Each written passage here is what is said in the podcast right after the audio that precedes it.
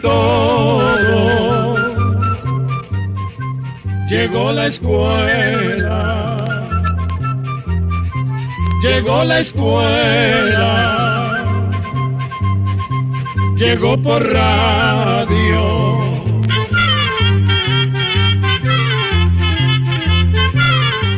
¿Cómo están amigos? Siempre es un placer encontrarnos con ustedes de nuevo en un espacio más de... Oigamos la respuesta, el programa del Instituto Centroamericano de Extensión de la Cultura, el ICQ. Y con nuestro lema, comprender lo comprensible es un derecho humano.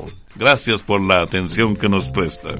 Y hoy tendremos temas como los siguientes. ¿Quién fue el que inventó la canción Feliz cumpleaños en inglés? ¿Será cierto que los polinesios colonizaron América? ¿Se puede oxigenar el agua para tomar? De verdad que estamos muy contentos al iniciar un nuevo programa de Oigamos la Respuesta. Como el espacio lo construimos ustedes y nosotros, siéntanse cómodos, sírvanse un cafecito o un fresquito y vamos con Oigamos la Respuesta. Queridos amigos y amigas, por la emergencia que viven nuestros países a causa del coronavirus y de la enfermedad COVID-19, en Costa Rica las fronteras están cerradas y no podemos enviar ni recibir cartas. Lamentablemente, tenemos varias cartas con respuestas que no hemos podido enviar y de seguro que muchos oyentes no nos han podido enviar sus cartas. Sin embargo, el ICQ pone a su disposición los medios electrónicos para que nos hagan sus preguntas, como el correo electrónico, el Facebook, el WhatsApp y nuestra página de Internet, que en el transcurso del programa les contamos. Envíenos sus preguntas y ayude a aquellas personas que quizás no tienen un celular o una computadora para enviarnos sus consultas.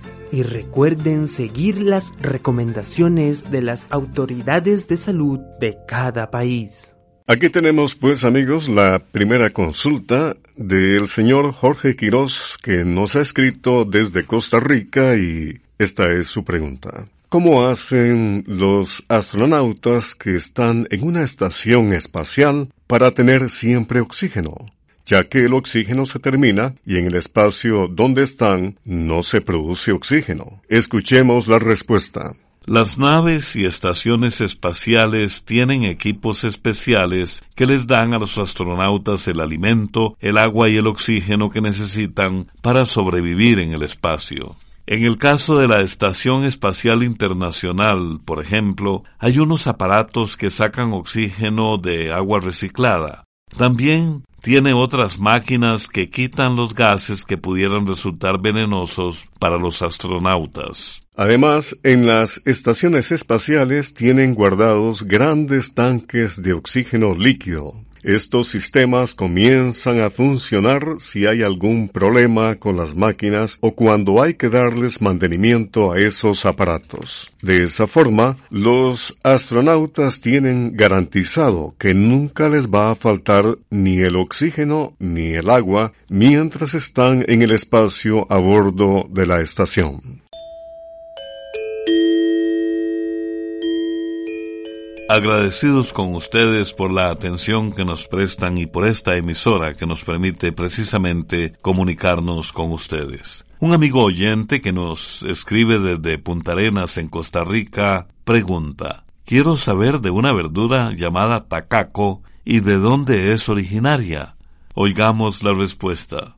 El tacaco es una enredadera familia del chayote y del pepino que da unos frutos pequeños y ovalados de color verde. Una característica del tacaco es que es originario de Costa Rica, es decir, que solo en ese país crece. La palabra tacaco viene del idioma de los huetares y significa duro de mascar. En Costa Rica los tacacos se agregan a la tradicional olla de carne, también se comen en encurtidos, picadillos y en miel. Las hojas del tacaco se usan en algunos lugares para hacer albóndigas y tortas a base de carne molida. El fruto tierno se come entero cocinado en agua, pero al maduro es necesario quitarle la semilla. El tacaco es un alimento que contiene una buena cantidad de vitaminas A y C.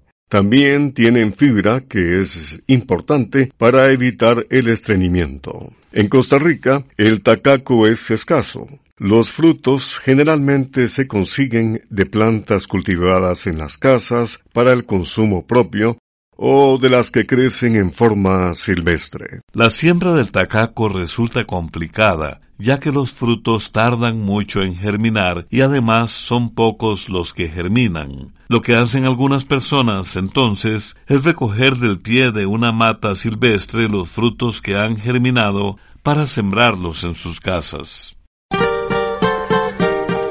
Qué bonitas son mis sierras y los gallos que con sus clarines anuncian la madrugada.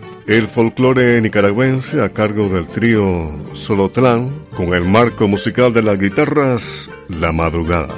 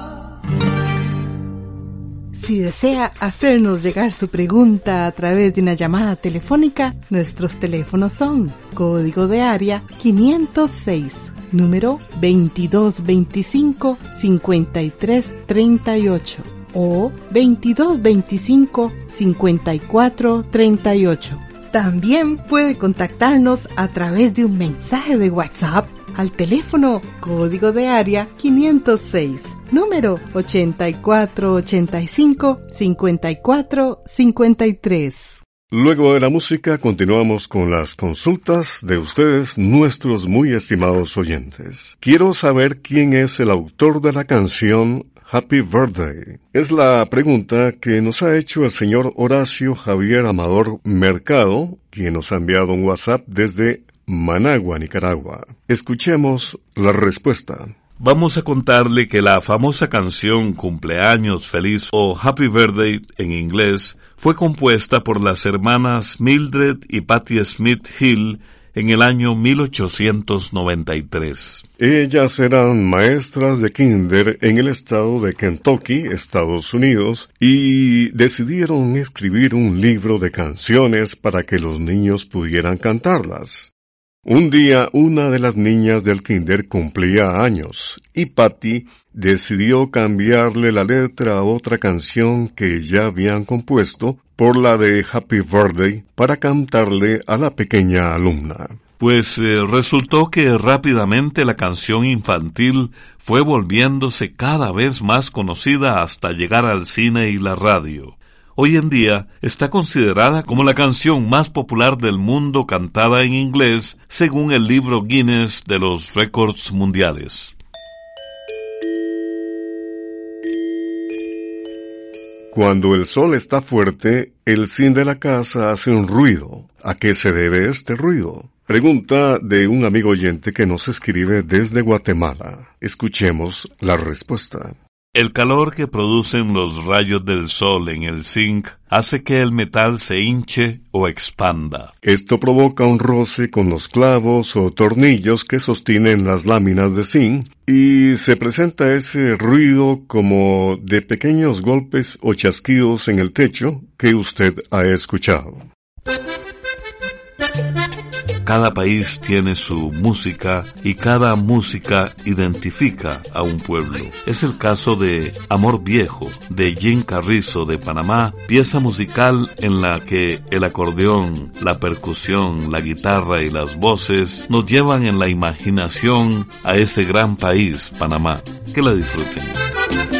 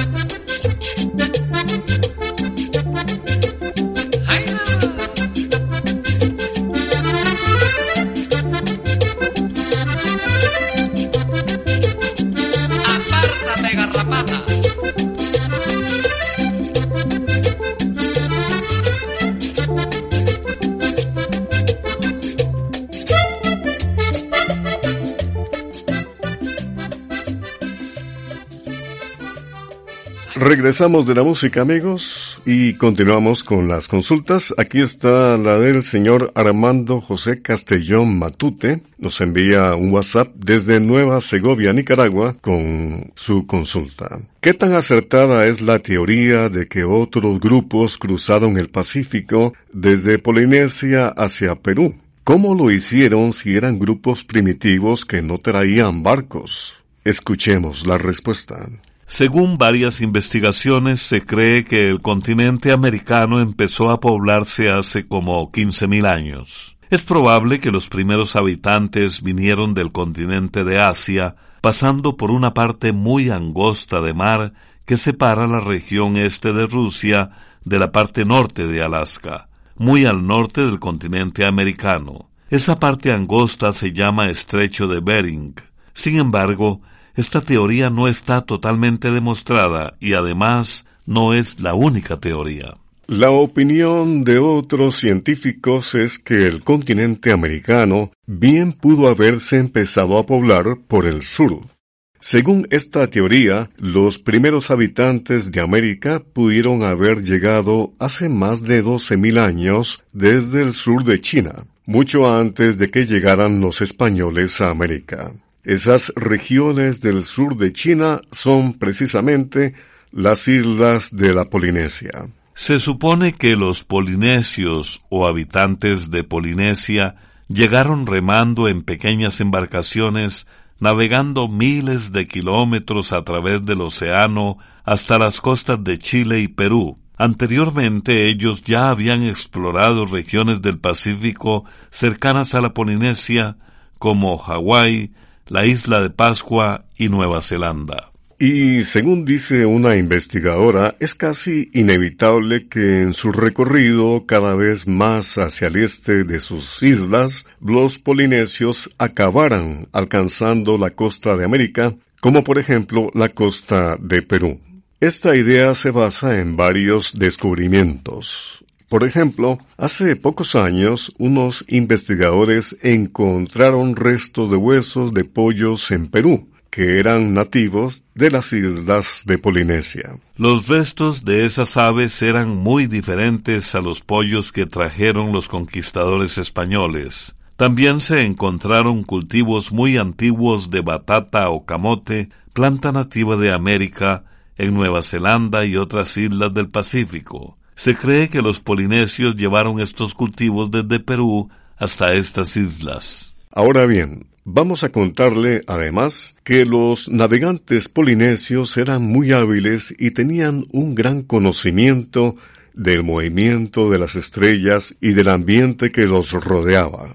Para ellos el vuelo de un pájaro, la forma de una nube, un pedazo de madera flotando en el mar, eran señales que les indicaban la ruta que debían seguir. Envíenos sus preguntas al apartado 2948-1000 San José, Costa Rica. También nos puede contactar al correo electrónico isq.org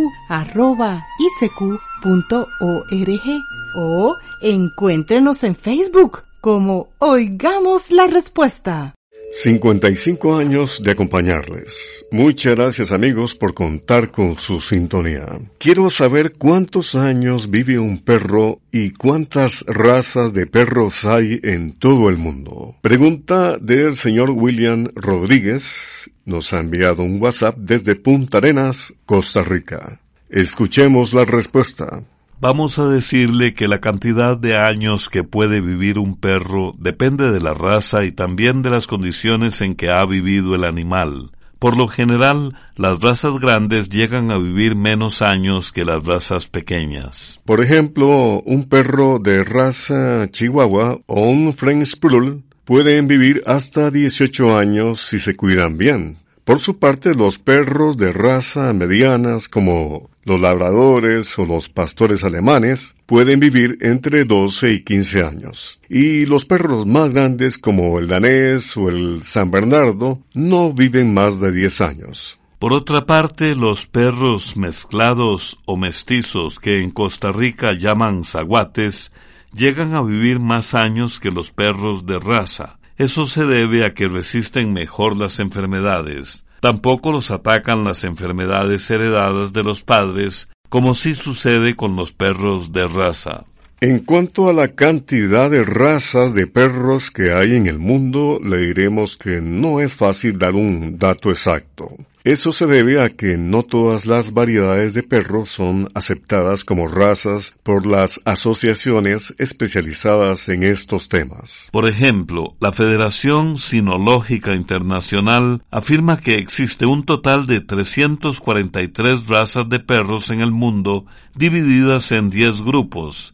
Sin embargo, ellos mismos, los miembros de esta Federación Sinológica Internacional, Dicen que esa cifra puede ir aumentando conforme se reconozcan nuevas razas. Otras asociaciones muy influyentes en cuanto a razas de perros como la American Kennel Club en Estados Unidos dicen que existen 193 razas, pero el Kennel Club de Inglaterra señala que hay 211 razas. Estas diferencias se dan porque cada asociación tiene sus propias reglas de definir cada raza. Además, estos datos no son oficiales, pues no hay un estudio científico que respalde esos datos.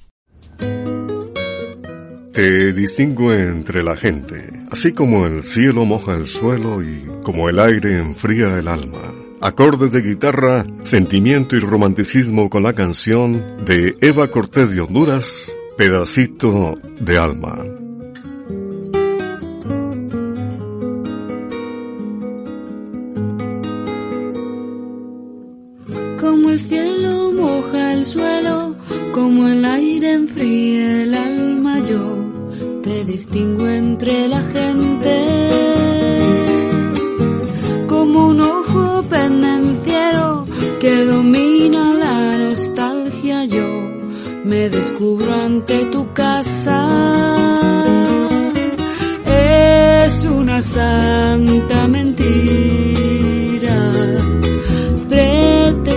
Que te he olvidado, escapar lejos y hallarte. Despertar pensando en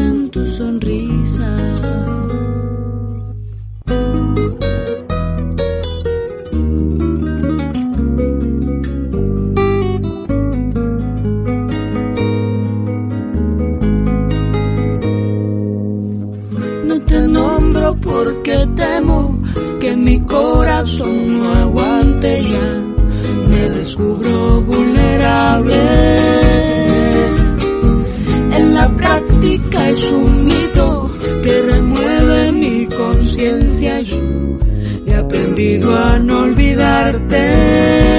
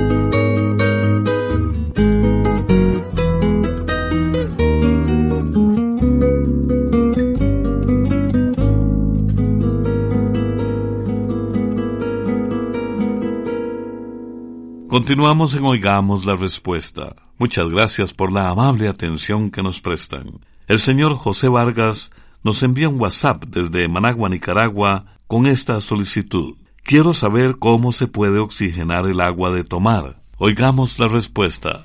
El oxígeno, al igual que el agua, son elementos necesarios para todas las formas de vida en nuestro planeta. El agua está compuesta por oxígeno e hidrógeno. Las aguas en movimiento, las que caen en cascadas y las aguas de las alturas absorben más oxígeno que las que están estancadas y en climas más calientes. De manera casera, el agua se puede oxigenar o airear agitando rápidamente un recipiente casi lleno de agua por cinco minutos más o menos y luego dejar reposar el agua por otros treinta minutos. Ahora bien, sobre este tema vamos a contarle que últimamente han aparecido anuncios de empresas que venden agua con más oxígeno.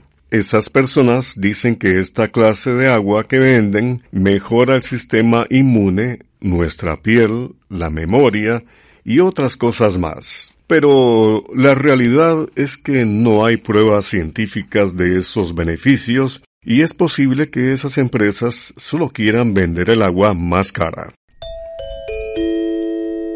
Concluimos nuestro espacio de hoy con una reflexión, una reflexión de Séneca, político, filósofo y pensador romano. Para ser feliz hay que vivir en guerra con las propias pasiones y en paz con las pasiones de los demás. Programa B Control 08 y así llegamos al final del programa del día de hoy. Los esperamos mañana en este su programa Oigamos la Respuesta. Mándenos sus preguntas al apartado 2948-1000 San José, Costa Rica. También puede enviarnos sus preguntas al correo electrónico isq.org o encuéntrenos en Facebook como Oigamos la Respuesta o llámenos por teléfono, código de área 506, número 2225-5338 o 2225-5438. Recuerde que comprender lo comprensible es un derecho humano.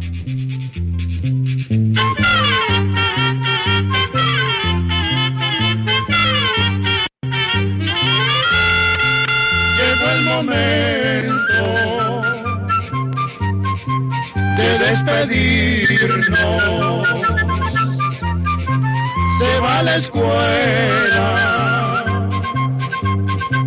se va cantando